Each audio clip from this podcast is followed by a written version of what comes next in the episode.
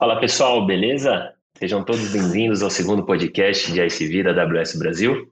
Mais uma vez, estamos trazendo executivos diferenciados do mercado para compartilhar um pouco das suas experiências e ajudar você que nos está escutando a alavancar seus negócios.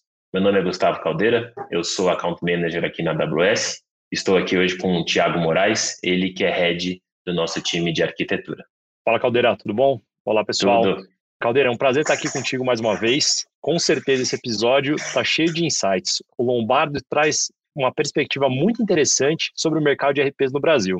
Para quem não conhece, o Lombardo é CEO e cofundador da OMI. A OMI é uma empresa brasileira de software que desenvolve um RP e CRM na nuvem para micro e pequenas empresas. Um dado interessante aqui é que 1% do PIB brasileiro hoje passa pela plataforma da OMI todos os meses. Caldeira, conta um pouco mais para a gente que está ouvindo aí, para o pessoal que está ouvindo a gente, o que o Lombardo compartilhou com, conosco nessa, nesse, nesse episódio. Eu acho que ele trouxe diferentes insights e perspectivas, né? Contou um pouco foi, como foi enfrentar a pandemia, como teve impacto negativos e positivos aí para o seu negócio, como foi seu início, desafios como empreendedor, quais são as tendências do ponto de vista dele e do futuro do mercado de gestão empresarial e muitas outras coisas que com certeza ajudarão empresas a terem mais sucesso em suas trajetórias. Confere aí com a gente. Obrigado pela participação aí, Marcelo. Seja bem-vindo aí ao nosso segundo episódio. Ao invés de te apresentar, eu gostaria que você fizesse e contasse já um pouquinho aí para o pessoal sobre como surgiu a ideia da OMI, né? Da onde que você tirou essa ideia, em que momento que você estava na tua carreira? Pô, muito feliz de estar aqui. Obrigado pelo convite aí, Gustavo, Thiago. Bem legal bater mais um papo aqui com vocês, tá? Olha, eu falando de, de alguns capítulos atrás, né? Eu fui criado numa casa funcionários públicos, tá? Meu pai e minha mãe, ambos funcionários públicos. Eu cresci ouvindo que a coisa mais importante na vida é você ter um salário fixo e assim a certeza de que você não pode ser demitido, que isso daí está garantido, você sempre vai ter essa renda. Segurança. E aí eu fiz tudo ao contrário, tá? Então, eu estou empreendendo basicamente. Eu, eu, trabalhei alguns anos numa empresa antes de, de começar meu primeiro negócio, uh, mas sempre tive nessa linha de empreender e sempre em gestão empresarial, sempre mais ou menos uh, fazendo o que conceitualmente é a mesma coisa, só que de formas um pouco diferentes. Né? Eu acho que a ideia da OMI veio quando eu estava atuando no mercado de software de gestão empresarial, só que para grandes empresas, grandes indústrias. Então, nesse tempo, eu, eu, atuava com um público absurdamente diferente do que o que a gente atua hoje, né? Que é um, um público de enterprise. E, inclusive, a ideia de fornecer soluções na nuvem é algo que sempre me perseguiu, tá? No ano de 2000, eu montei uma empresa, captei investimento, ó, lá em 2000 eu captei investimento para prover esse RP Enterprise que a gente tinha no modelo que hoje é conhecido como SaaS. Tá? Na época era ASP, Application Service Provider. Então a gente ia hospedar num, num data center externo, na época, a gente falou uns data centers famosos da época, OptiGlobe e tal, a gente acabou deixando na Dédalus. A Dédalus, que hoje é um parceiro da AWS, ah, um dos maiores parceiros, ele era um data center, ele tinha data center físico, né? E foi um dos caras Legal. que a gente contratou para prover esse serviço de ASP, Application Service Provider, que na prática é a mesma coisa de, de, de ASP. Só que é, você provavelmente já ouviu essa expressão, timing is a bitch. Né? Às vezes a ideia certa no, no, no momento errado não, não dá muito certo, que foi o que aconteceu. Eu chegava numa empresa grande para apresentar a ideia, cara, que tal em vez de comprar licença, servidor, tudo isso, você me paga aqui X reais por usuário por mês e eu te pro, vou te prover tudo isso daí hospedado num data center com a maior segurança, backup e tudo. Aí o cara virava para mim e falava assim: o quê? Meus dados não vão ficar na minha empresa? Você tá doido, cara acabei de construir o, o, o meu data center aqui. Ah, eu quero aqui dar enter no terminal, num cadastro, e ver a luz do hard disk do servidor piscando, cara. Você é louco que o meu dado vai sair da minha empresa. Então já tinha essa vontade de expandir para esse modelo E, enfim, lá para 2013, esse mercado enterprise a gente viu totalmente saturado, com concorrência danada de marcas internacionais, e a gente queria aplicar todo esse conhecimento e tudo que a gente se preparou para entrar em empresas de pequeno porte. Então, essa foi a ideia da onde saiu o, o conceito para montar a OMI. E você comentou é, que sua vida foi ser empreendedor, até diferente de como seus pais enxergavam a vida, né? É, o que, que você acha que mudou do Marcelo lá da, da primeira empresa, o primeiro cara que resolveu ter alguma ideia para montar o seu negócio, para o Marcelo de hoje, assim? Talvez até que conselho você daria para aquele Marcelo que está tá no, tá no começo da carreira ainda, sonhando em se tornar um empreendedor? Cara, eu diria que é desde a da, da fundação você construir algo com uma visão mais escalável. Senão você fatalmente se mata de trabalhar e fatalmente você vira o gargalo da sua empresa. Então, se você já de cara já pensa em estruturas mais escaláveis, em, em times mais bem estruturados para o crescimento, você certamente, parceiros também, obviamente, né? Melhores para esse crescimento, você já claramente vai ter uma vida melhor, sabe? Porque senão a sua vida é trabalhar 18 horas por dia para dar conta de todas as demandas que acontecem, de tudo que rola. Eu acho que é um negócio que a gente pensou muito diferente no, no caso da OMI, é, é como criar uh, algo que tem uma visão de ser escalável desde o dia 1. Então, para isso, a gente colocou dentre os seis valores da companhia, tem um que, que muita gente não entende por que ele está lá, Aliás, até entende, mas falta essa parte da compreensão, né? Que é The Journey Matters. Uh, o que a gente fala nesse valor é o seguinte: construir uma grande transformação no mercado de pequenas empresas no Brasil é uma maratona, não é uma corrida de 100 metros. Portanto, o trajeto para chegar lá tem que ser bom. Você não pode chegar lá nesse grande objetivo arrebentado mesmo porque ele vai ser longo e vai dar muito trabalho. Então, o trajeto tem, tem que ser bom. Por isso que a gente tem que proporcionar, tanto para a gente quanto para os nossos parceiros, colaboradores, investidores, todo mundo uma experiência extraordinária, tá? Então, isso quer dizer que a gente partiu de um alerta que é o quê? Cara, se você está trabalhando 18 horas por dia, provavelmente você está fazendo alguma coisa errada. É, você está deixando de montar um time que cresça junto com você e você está puxando todas as responsabilidades só para você. Beleza, no, enquanto você está ali 5, 10 pessoas, isso é algo que fatalmente vai acontecer. Mas a partir de um certo ponto, a preocupação tem que ser em você criar as estruturas escaláveis dentro da sua empresa e das lideranças que possam tocar isso daí adiante esse tema que você trouxe aí de principalmente estruturas escaláveis e sacrifícios, né? Então, trabalhar 18 horas por dia, fazer todo esse, esse esforço aí para ser empreendedor aqui no Brasil. Me conta que sacrifício você teve que fazer pessoais para chegar até aqui, principalmente aprender tudo isso, né? Porque agora é fácil você contar, né? Mas na época para conseguir pensar nisso, né? Ter tudo isso, hoje o mapa da o mapa desenhado, você passou por muita por muita coisa complicada, né? Conta um pouco desses sacrifícios que você teve que fazer, principalmente na família, né? Então assim, passeio, estar tá próximo da esposa, filhos e tudo mais. Como que foi isso na, na jornada da OMI? Olha, isso começou como algo by design, algo planejado, sabe? Então, vamos entrar nessa, nisso daí, mesmo porque a gente estava começando uma, uma jornada que precisava de um impulso inicial, precisava de capital para isso daí, e o, o melhor capital para dar impulso nisso daí era o meu mesmo, né? Então, é, na, nessa composição familiar não tem só essa questão, ó, eu vou trabalhar por um período muito. Tem também a questão, ó, o nosso patrimônio tá indo tá indo tá investindo lá. aí.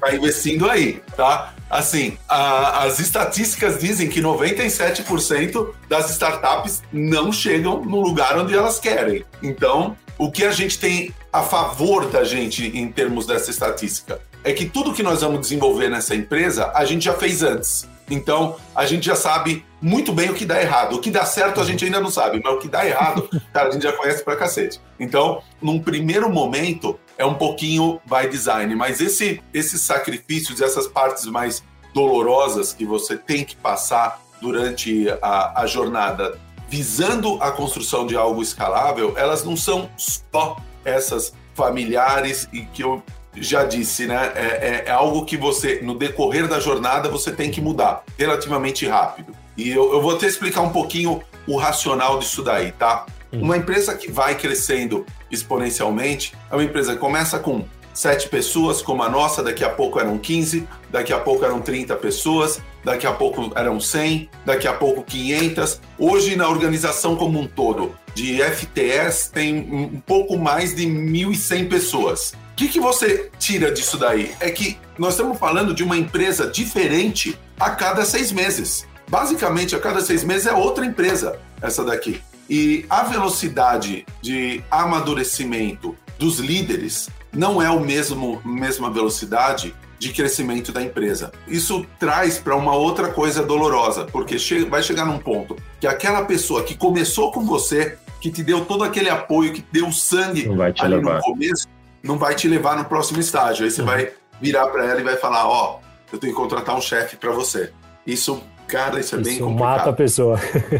Isso, isso mata a pessoa por dois motivos, né? Primeiro é que ela, essa pessoa se enxergou, você já se enxergava desde o começo como o, o VP dessa área quando a empresa estivesse fazendo o IPO daqui a tanto tempo e essa pessoa já sempre teve uma relação direta comigo, é o segundo ponto, é, e de repente essas duas coisas parecem balançar na frente dela. Primeiro, porque ela não sabe se ela vai chegar até lá, e, e segundo, agora tem alguém entre nós. Tá? Uhum. Tem alguém, não é, não é você direto conversando comigo, tem mais uma pessoa aqui no meio. Então, a maioria das pessoas não encara bem isso, tá? É, uhum. Tem formas, eu conversei com muita gente, muitos outros founders, essa troca, né, com outros uhum. founders eu acho super valiosa para você sacar uh, o que fazer nesse tipo de, de situação difícil que uhum. você se encontra. Um, um, dos caras que eu conversei, que hoje é do conselho da, da OMI,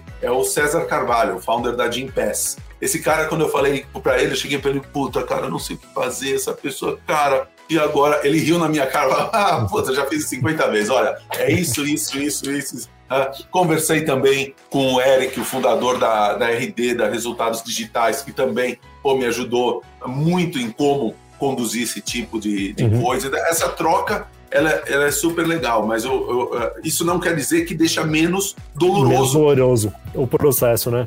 É, essa Exato. conversa. E aproveitando, você mencionou um negócio interessante, né? Esse benchmark, eu conversar com as pessoas, né? Essa sua a conexão. E quem foram as pessoas, assim, ó, ídolos que você tem, que antes, quando você começou, falou, putz, cara, esse, essa pessoa aqui, eu, eu tenho uma referência nela, nunca sei se eu vou chegar naquela pessoa, ter o contato, e hoje é uma pessoa que é próxima sua, o seu mentor ali, tem alguém que você te marca mais, assim, falou, olha, quando eu comecei, esse cara é uma referência para mim, hoje eu tomo café com o cara, ele tá no meu WhatsApp aqui, eu ligo para ele e falo, cara, me ajuda que eu tô com uma granada na mão aqui, não sei como descascar esse abacaxi, agora eu preciso de ajuda. Pô, cara, desde o do, do comecinho lá, 2016, 17, você ia naquelas mentorias coletivas da Endeavor, né? E você via um cara tipo o, o, o Maurício, que hoje ele, ele é, a, a empresa dele chama Velt Partners, né? Que é um fundo de investimento em empresa pública, principalmente. Na época era, é, era M-Square, acho que é a empresa dele. Pô, um dos primeiros caras que tinha apostado ali na Stone, na, na, na, física e ajudado os caras a crescer, etc. Você vê lá, houve uma mentoria desse cara e, e você sai assim, né, com a cabeça transformada em, em, termos de como é a jornada, como que você chega até um IPO, como que você escala um business e principalmente como você constrói a relação com o mercado financeiro nesse percurso e tal. Esse é um exemplo de um, de um, de um cara que você já admirava muito cara, sem o cara ter a mínima ideia que você admirava ele demais e que ele te ajudou bastante, ele não tinha a mínima ideia de que, de que te ajudou e que num belo momento ele aparece se oferecendo para ser um dos seus investidores, né? Então ele entrou no nosso round C como um, um, um investidor. Outro pessoal fantástico, o pessoal da Dynamo, né? uhum. que é outro fundo que opera no mercado público e também tem um slice para empresas privadas, é, empresas ainda de capital fechado, são os chamados fundos crossover, né? O pessoal da Dynamo é absolutamente uh, fantástico, sabe? São alguns dos caras mais inteligentes e uhum. mais profundos em business que eu conheço. Eu falo, puta, se eu puder se um dia contar mais de perto com esses caras e agora eles estão a um WhatsApp de, uhum. de, de, de contato. E como isso reflete em você hoje? Esse, essa, essas pessoas mais próximas, como que reflete nisso no Lombardo, né? Você pessoal, pessoalmente, como isso replica para dentro da OMI? Como que você vê isso acontecendo hoje? Olha, assim, não, não tem nada de, de, de muito maluco internamente comigo acontecendo, uhum.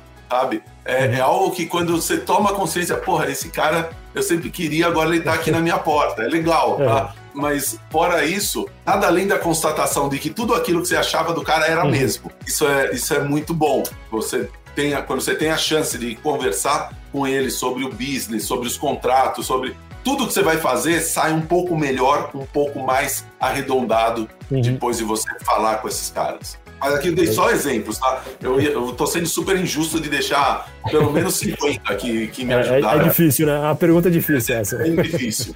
e até trazendo agora um outro ponto, você cita bastante, acho que eu nunca tinha escutado antes essa expressão, pelo menos, sobre os dinossauros. Então eu queria que você falasse um pouco sobre essa questão dos dinossauros e já linkasse com essa visão de futuro que você tem, e talvez por isso você categorize hoje alguns certos tipos de empresa como antiquadas, né? Em termos do mercado teu de ERP, que eu já vi até matérias, você dizendo que o ERP vai morrer, é uma coisa muito interessante, uma empresa que tem como principal ganho o ERP, ter essa visão que vai morrer, eh, já se antecipando a um futuro próximo, né? Eu queria que você falasse um pouquinho desses dois temas aí. Tá, vamos lá. Eu vou tentar tangibilizar isso bastante em questões de tecnologia, tá? Olha só, uma, uma, um, um RP é um software muito grande e muito complexo, especialmente no Brasil, tá? Onde a gente tem uma legislação que é assim, é, é pavorosa, cara, sabe? É, desde a nossa Constituição de, de, de 88, a gente já teve mais de 5 milhões de alterações a gente tem uma mudança basicamente a cada duas horas, seja em âmbito municipal, estadual, federal. Então é um software muito grande e muito complicado. A maioria desses softwares na, dessa geração anterior, eles nasceram muito pequenos e foram crescendo conforme a necessidade do cliente e a mudança de legislação de uma forma muito rápida e pouco planejada. Então é como você, é, de repente, assim, no meio, você planeja construir um, um, um sobrado e no meio da obra vem alguém e fala assim: ó, oh, vai ter que pôr mais quatro andares em cima disso. E aí depois você está pondo o terceiro desses quatro andares, vem alguém e fala: vai ter que pôr mais 20 andares em cima desses quatro. Tá? Então, e a estrutura tá lá toda balançando, né? Porque a, a estrutura tecnológica de modelo de dados, de tudo, não foi pensada para isso. Mas enfim, você já está num, num nível de tração é, e, e num nível de demanda dos clientes de melhorias e novidades no, no produto, que a sua possibilidade de voltar na reengenharia desse produto a partir da estaca zero e começar de novo é zero, bicho. Você não tem como fazer isso. É absolutamente impossível, porque um software de gestão que esteja 99% pronto, ele não serve para absolutamente coisa nenhuma. Você não troca algo que está 100%, ó, ó, só as notas de remessa não vai emitir. Não, cara, minha empresa não funciona sem as notas de remessa. Então, você tem que ter um produto que seja totalmente completo e compliant com a, com a legislação. Tá? Então, você criar um novo produto numa empresa que tem um produto consolidado com grande base de clientes é algo muito desafiador, tá? A piada que a gente tem aqui no, no, no segmento, né, é que assim, é, essa história de que Deus criou o mundo em sete dias, tá? Ele só fez por um motivo. É porque ele não tinha base instalada. Se tivesse, ele jamais faria, tá? É, pelo menos não faria em sete dias. Quem não tem legado. Quem não tem legado não tem história, né, Lombardo? Ah, exato. Teria que tem que trazer um mundo temporário, migrar os usuários de um mundo para o outro. Depois, nunca faria em sete dias, tá? É, se tivesse base instalada.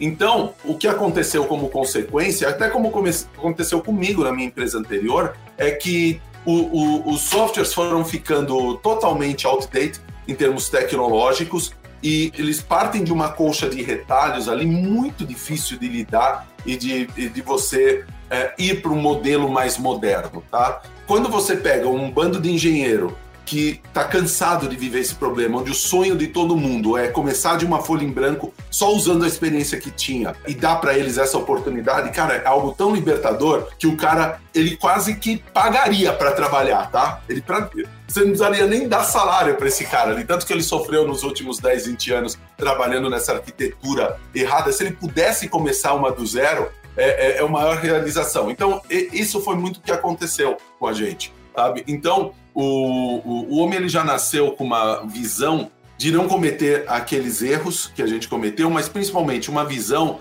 de ser um produto onde vai manter a empresa integrada com o ecossistema onde ela está, certo? O RP tradicionalzão, esse que a gente chama do, do dinossauro, ele é um produto monolítico e fechado ali dentro do CPD da empresa, dos servidores da empresa. Estejam esses servidores dentro da empresa ou virtualizados na nuvem com algum provedor de cloud services. Né? É, isso é o que a gente chama das ofertas fake cloud, porque na verdade é o mesmo produto de 30 anos atrás, só hospedado num servidor de fora. Não, você ainda tem os mesmos problemas de arquitetura, de usabilidade, é, de integração que você tinha antes. Você só não tem o problema de manter os servidores internos, uh, mas em termos de produto não muda nada.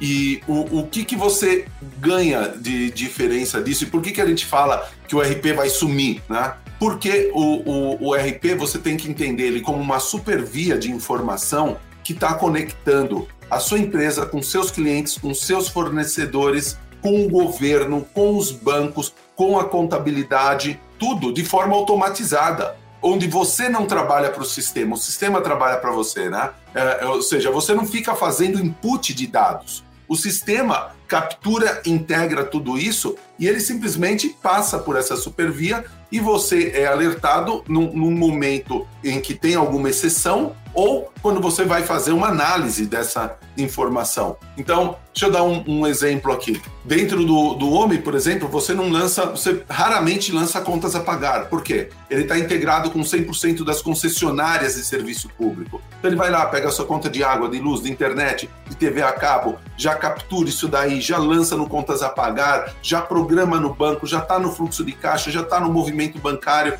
Você só tem que dar uma aprovação, isso daí ser pago. Então você não tem que ficar dando input, conferindo, errando, sabe? Ele se integra com mais de mil prefeituras para capturar as notas de serviço faturadas contra você. Com o Cefaz captura as notas de produto para qualquer coisa faturado contra o seu CNPJ. Então, de repente, tudo que está rodando ali no Contas a Pagar, 90 e tantos por cento, não são mais digitados, ou seja, não tem mais erro. O, o, que eu quero dizer é que o RP ele começa a sair da vista do, do usuário, ele está ali operando e resolvendo o seu business, mas ele não está dependendo do input das pessoas, né? Muita gente com RP tem essa sensação, tá, gente? De, pô, parece que eu trabalho para esse software em vez dele trabalhar para mim. É essa equação que a gente quer inverter e é essa que eu acho que é a principal diferença filosófica que existe entre esses RPs da, da geração anterior e o que a gente está trazendo no homem. Por isso que a gente carinhosamente chama de, de dinossauros. É, por quê? Porque eles são uns bichos grandes, monolíticos, complicados, pesados e caros que estão ali isolados do resto do mundo. Você vai cadastrar um cliente, cara. Eu fiquei feliz porque vendi para um novo cliente. Olha, aí você entra no RP para cadastrar o cliente. Aí você vê uma tela com 70 campos e 17 abas de informação. Você fala, cara, Puta, não devia ter vendido. não devia ter vendido, pô. É, porra, só para cadastrar o cliente vai ser um inferno. Cara, no nome você vai lá, digita um pedaço do nome, o telefone, o CNPJ, ele já vai, captura todos os dados, os sócios, aparece aqui os seis últimos endereços, qual que é, dá um clique, pum, já está 90% do, uhum. do cadastro feito só com poucas informações, porque ele está integrado com o resto do mundo. É essa diferença de filosofia que a, a gente percebe que gera uma disrupção com o modelo anterior. Então você começa a entregar algo que é 10 vezes melhor por um décimo do preço. Disrupção na veia, sabe? Um décimo do custo e, e 10 vezes o, o benefício. Essa nova visão que a gente quer trazer para o mercado. Legal. E, e, você comentou então, você está com dois desafios grandes aí em termos de contratação, né? Você tem uma questão executiva, que é difícil manter um pace, talvez você tenha que sempre trocar profissionais, ter novos cargos, etc. Eu queria que você faça um pouco mais sobre como é que você consegue se preparar, ou com seja com o teu executivo, como é que você consegue ir ao mercado, atrair esse pessoal para uma startup. Eu imagino que deve ser bem diferente do cara ser contratado para a Amazon ou para alguma empresa já consolidada e grande, né? Então esse é um desafio que você citou. E, e, o outro é, baseado nessa tua visão de futuro, como é que é a tua cabeça para contratar esse profissional já pensando nisso? Que é um profissional totalmente com competências distintas do que seria para homem de hoje, né? Então ah. eu queria que você trouxesse um pouco desse teu desafio aí.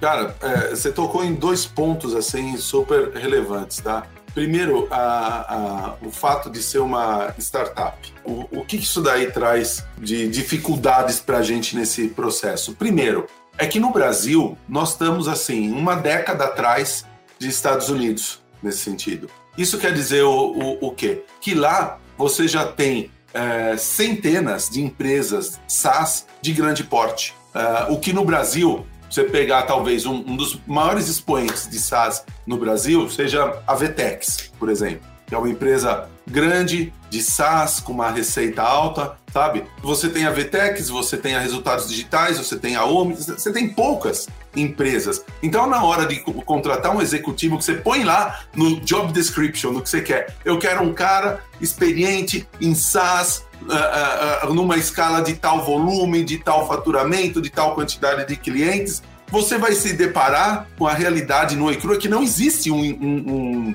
um, executivo com essa experiência. Existem similares. Não, o cara trabalhou numa, numa empresa que opera on-premise, num outro modelo, mas conhece como gerencia uma equipe de vendas. Ótimo, vamos lá. Tá? Mas ah, você primeiro ter o, o, uma, uma busca de um job description como você quer, é quase impossível no mundo de SaaS no Brasil, porque você não tem muitas empresas que já formaram esses executivos. O segundo ponto que torna bem complicado ser uma startup é, é quando você vai trazer pessoas de empresas que são maduras no mercado, são grandes empresas maduras no mercado. Qual que é o, o, o, o grande ponto? É, é, que existe um poder atra, atrativo muito grande de uma startup. Você pode dar equity para esse cara, o que para ele pode ser um, um excelente negócio no médio e longo prazo. Tem um certo glamour aí hoje em dia, né? Pô, tô numa startup que está crescendo, tá? É, o pessoal se, é, tem um negócio que atrai. E também, pelo lado desse executivo, tem também um pouquinho daquele sentimento que eu falei do engenheiro do, do software de gestão. Tá? Ele fala assim, cara, eu tenho tanta marra para fazer as coisas que eu, que eu sei que são as certas, que eu já aprendi que são as certas na grande multinacional onde eu tô, que, porra, se eu puder ir para uma startup e eu liberar todo esse, esse meu potencial de conhecimento, pô, eu vou me realizar como profissional aqui, podendo pôr esse troço para fora. Até aí, tudo certo. O problema acontece quando esse. esse uh, eu não vou nem dar a culpa no profissional, tá? Eu vou dar a culpa na startup que está contratando ela não deixa absolutamente claro o outro lado, que é o seguinte, bicho, você vem de uma empresa madura, onde tudo funcionava, né? Então vamos supor, você é da área de marketing, assim, você criava uma campanha com a, com a gestão, fazia assim, aparecia meia dúzia de peças, aparecia a campanha estruturada, aparecia a parte de, de imagem resolvida, e o seu fornecedor recebia o pagamento pelo serviço, tudo em dia, tudo bonitinho, né? E de repente isso daí passou a ser algo que você totalmente take for granted. Ou seja, você entende que isso é o mínimo é, necessário na estrutura da empresa e nem liga mais para esse negócio. E você não sabe como era bom todo esse nível de serviço, essa estrutura, esse profissionalismo que você tinha lá na grande multinacional. Aí você chega numa startup, cara, lembra? Uma empresa é diferente a cada seis meses, sabe? Aí você, é, você pensa lá na campanha, Aí você descobre que você não tem uma equipe de marketing madura e, e competente para te dar as peças em dia, que o seu contas a pagar falhou e não pagou o fornecedor, e o fornecedor está puto com você, e todas aquelas coisas. E você começa a lidar com um tipo de problema que você não tinha mais há 20 anos na outra empresa saca? E você acaba consumindo pelo operacional, uma pressão de crescimento gigante em cima de você. E se você não, não, não tá muito disposto a realmente arregaçar a manga e pôr a mão na massa, vai ser muito, muito difícil essa transição de um, de um líder de uma grande empresa consolidada no mercado, uh, normalmente de tecnologia, para uma startup. E a grande possibilidade, infelizmente, é que dê errado isso daí. Porque a quantidade de coisas que esse cara take for granted, ele nem, nem pergunta né, na entrevista, ele nem pergunta, pô, como que a sua empresa trata tal processo? Porque ele pensa que isso é o mínimo que deve estar funcionando em qualquer empresa. Não, não é. Aquilo que você tem lá é bom demais na multinacional.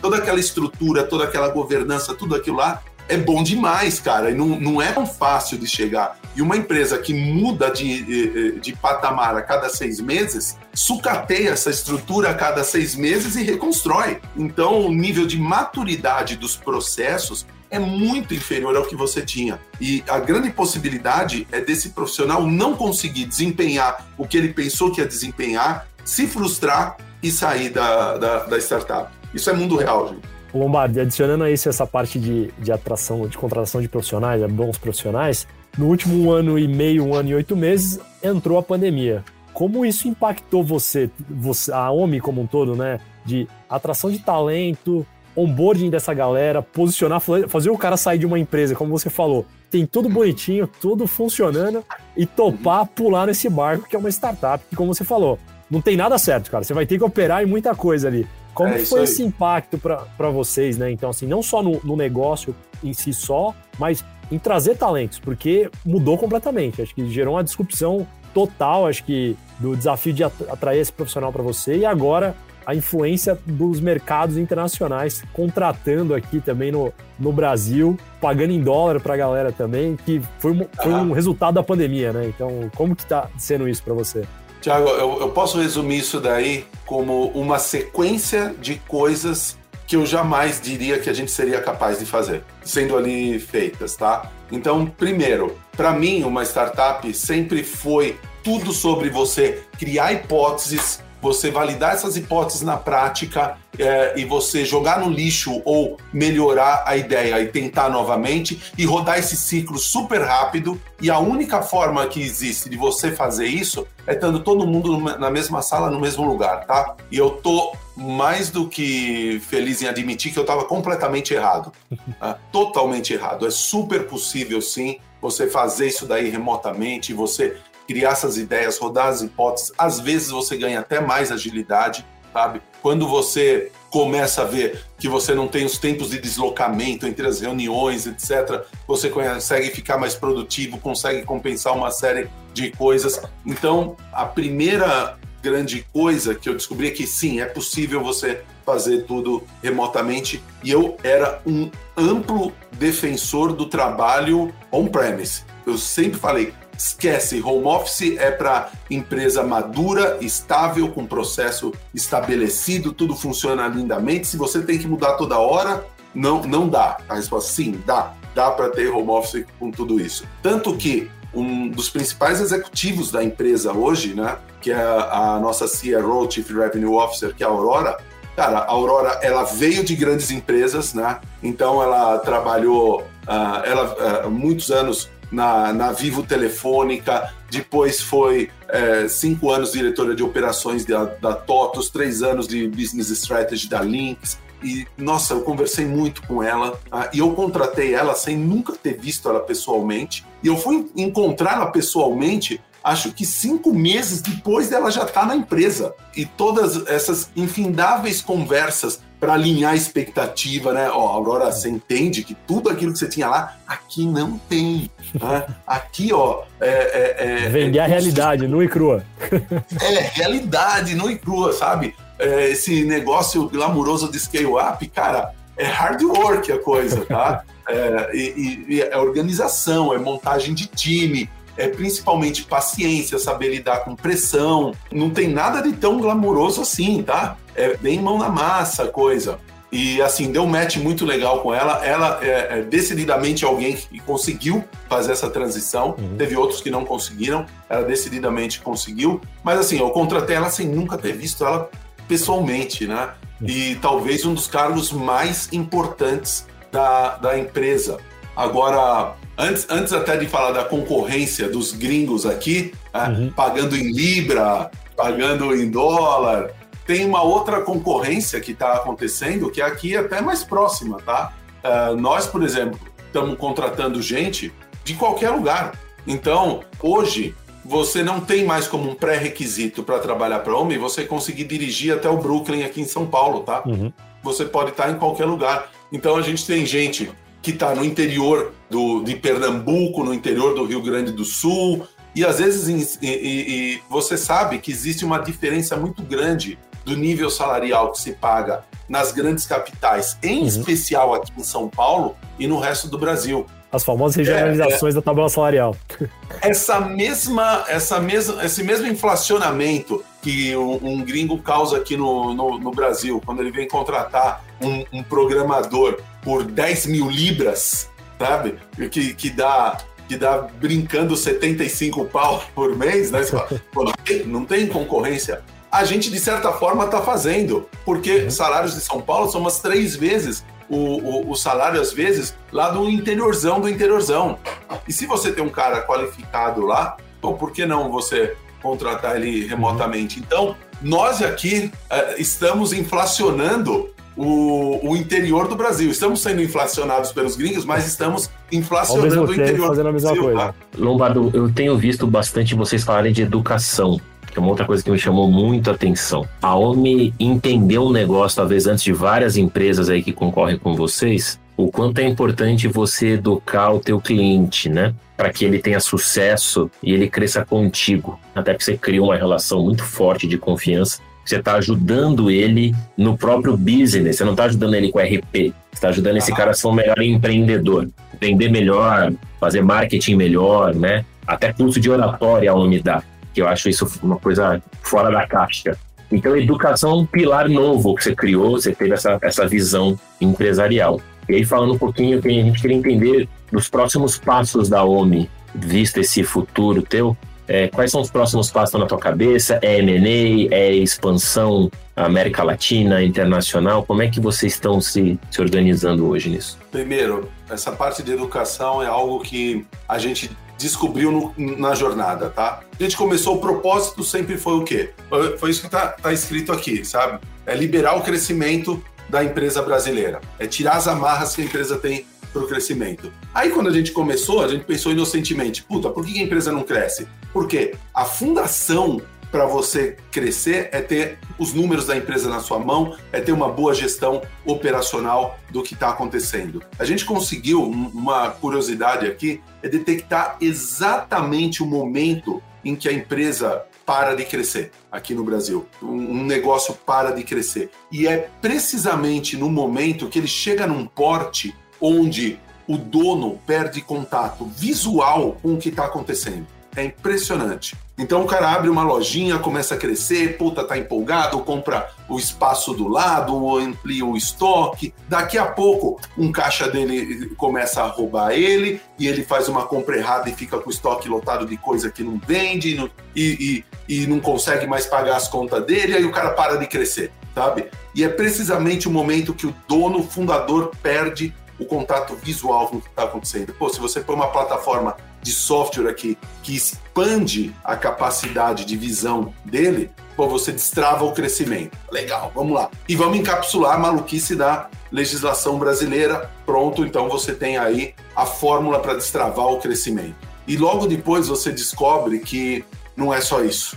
A segunda descoberta foi serviços financeiros. A gente via, pô, a relação desse cara com o banco é muito complicada para emitir uma simples cobrança, para abrir uma conta, para tudo, para conseguir um empréstimo, as tarifas são altas, tem os combos, né? Você fica preso para o serviço A para contratar o B. Pô, vamos prover serviços financeiros para ajudar. É isso também está retendo, ancorando o crescimento. E logo a gente descobre que não é só isso. É o quê? Pô, o cara não sabe gerenciar o negócio dele, cara. Pô, mas não tem o software? Tem, mas é, é, são coisas muito diferentes. Você dá um software que permite o cara fazer um planejamento e ele saber fazer um planejamento para imputar no software e você acompanhar ali o previsto realizado. Então a gente começou a ver que o buraco estava mais embaixo, cara. A gente tem que ensinar esse cara não necessariamente a usar o software. Aliás, o software tem que andar sozinho, né? a gente tem que ensinar planejamento empresarial, vendas, marketing. Não adianta dar um módulo de vendas no sistema, não. Você tem que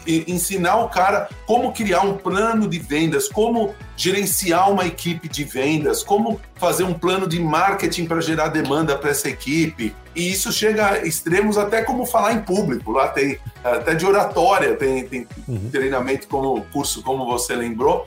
E é algo assim de altíssima qualidade, cara. A gente contrata os melhores instrutores, a gente paga esses caras para eles criarem um conteúdo exclusivo para a gente. Tem, toda a equipe de filmagem é nossa, de pós-produção é nossa. A gente tem um time muito bom na Home Academy e não é um ponto de monetização do business, tá? É, é gratuito, aberto para todo mundo. Não precisa nem ser cliente Home para acessar a Home Academy. Você vai lá, se cadastra, faz os, os cursos e, e são cursos de altíssima qualidade.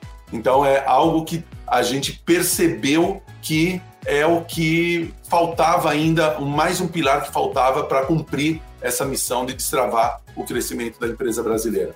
E assim, o que, que você pode esperar daqui para frente? Cara, wherever it takes para entregar esse, esse propósito, tá? Se amanhã a gente descobre que a gente tem que fazer qualquer outra coisa para esse empresário, nós vamos fazer. Por enquanto, o, o que está na nossa visão é isso, e para entregar essas coisas é que nós estamos indo atrás de alguns MNEs, sim, é, a gente já fez uns três recentemente, tem mais, mais alguns aí na, na esteira para acontecer, mas essa é a visão, né? O que, que dá para esperar da gente? Pô, wherever it takes para entregar esse propósito de destravar o crescimento da, do, dos nossos clientes.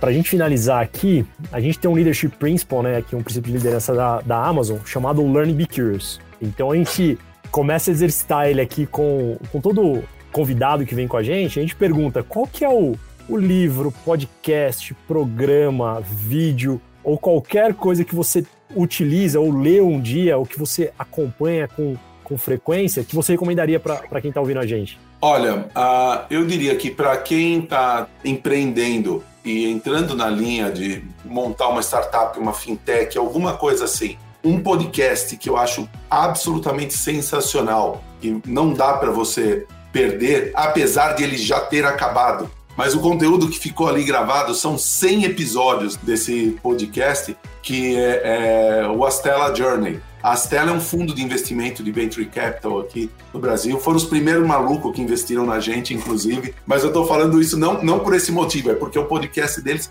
é muito legal, cara. Então, todos os principais founders e investidores passaram por ali. Agora eles estão com uma outra temporada, que é o Astella on the Road, onde eles estão falando com, com empreendedores e investidores do resto do mundo. Esse foi no Brasil, mas ali, cara, tem lições animais e, e muito muito bem é, explicadas para o nosso contexto, né? Você pega um podcast tipo o, o, Masters of Scale do Reid Hoffman, puta, é fantástico. Muita coisa é distante da nossa realidade, mas muitos dos princípios dá para aplicar. A Nudastela tem os princípios e tem a nossa realidade. Eu acho bacana. bem, bem bacana. Uh, se você quer construir um negócio realmente grande e escalável, um livro que eu mega recomendo que explica como funciona o game de todo e qualquer negócio, eu não estou falando de tech, de todo e qualquer negócio que de repente cria uma disrupção, cria um produto novo, esse produto novo ganha uma grande notoriedade, uma grande dimensão e depois se transforma em um produto tradicional que daqui a pouco é desrompido por mais um produto novo e vai, vai essas ondas. Quem explica essa dinâmica de uma forma muito útil e muito prática, eu acho que é Geoffrey Moore. O livro é Inside the Tornado. É um livro escrito, gente, em 1995, que você morre de dar risada, porque ele parece que foi escrito há uma semana. É impressionante. Até o, os arquétipos de modelos de negócio, aquele modelo copycat, o, o, cara que vai ser o gorila, o cara mais verticalizado, mais nichado, tudo isso daí tem uma clareza de estratégia, de montagem de estratégia, para você não errar a mão, que eu acho, assim, fantástico. Um dos melhores livros que eu mais recomendo. E se der tempo de, de mais um. Claro, tá? fica à vontade. sempre tá, é, mais um, um, é um outro cara, outro autor que eu. à vontade. Simplesmente adoro, que me ajuda demais, tá? No, no, no, no dia a dia. É um livro chama A Meta, de Goldratt. É, é o cara que inventou, de certa forma, descobriu a teoria das restrições, montou a teoria das restrições, muito usado em planejamento de chão de fábrica, mas que se aplica basicamente tudo. São dois livros, a Meta eh, e o segundo, eu, eu, não lembro o título em português, eh, It's Not Luck. Eh, não, não, é uma questão de sorte. O, o, primeiro é The Goal, a Meta. são dois livros fantásticos. Não, não é um livro assim técnico instrutivo, ele é um romance, é uma história né, que você embarca na história em uma semana você lê o livro, mas ele mostra como muito de coisas que você pensa que são causa raiz são consequências e a causa raiz está em outro canto. E assim, como founder de uma empresa, você atacar a causa raiz de verdade é muito mais econômico, muito mais inteligente e eficiente do que você ficar apagando o incêndio e trabalhando no que é a consequência daquele problema a grande issue é que você não saca, né? Quando você está dentro da panela, é muito difícil sem usar um método que ele propõe ali de você sacar o que é causa e o que é consequência. Muitas vezes você pensa que A é causa e B é consequência, quando você faz um estudo mais bem estruturado, você vê que é o contrário. É outro livro que eu diria que é fundamental. Obrigado, Lombardo. Mais uma vez, Lombardo, obrigado por participar com a gente aqui do, do podcast, dessa, desse segundo episódio. Foi muito bacana, acho que teve bastante aprendizado aqui, ensinamento para todo mundo que está ouvindo e principalmente as dicas aqui sempre é muito importante. Acho que a parte mais bacana são as, os livros, os podcasts, o que, que vocês, todo empreendedor aqui utiliza para se manter antenado ou que virou a chave aqui dentro do, do dia a dia dele de operar a empresa. Obrigado mais uma vez, Gustavão. É, tamo junto, cara. Obrigado, Marcelo. Foi uma aula, que nem o Thiago comentou. Sempre é, é muito bom escutar você, ver as tuas visões aí de, de futuro. E acho que o principal, nossa ideia aqui principal é talvez trazer insights e ajudar aquele empreendedor aí que está no começo, ou nem começou ainda, está só pensando no seu business, né? Que está perdido, onde eu começo? Então, acho que é extremamente importante aí para a gente ajudar todos os nossos clientes e futuros clientes aí a, a terem sucesso. Muito obrigado mesmo, Marcelo. Beleza, eu que agradeço a oportunidade, sempre um prazer estar, estar aqui com, com vocês, grandes parceiros nossos da, da AWS. Obrigado aí por todo o apoio que vocês vêm dando pra gente. E se precisar de mais, só chamar. Valeu, obrigado. Obrigado, valeu, um abraço.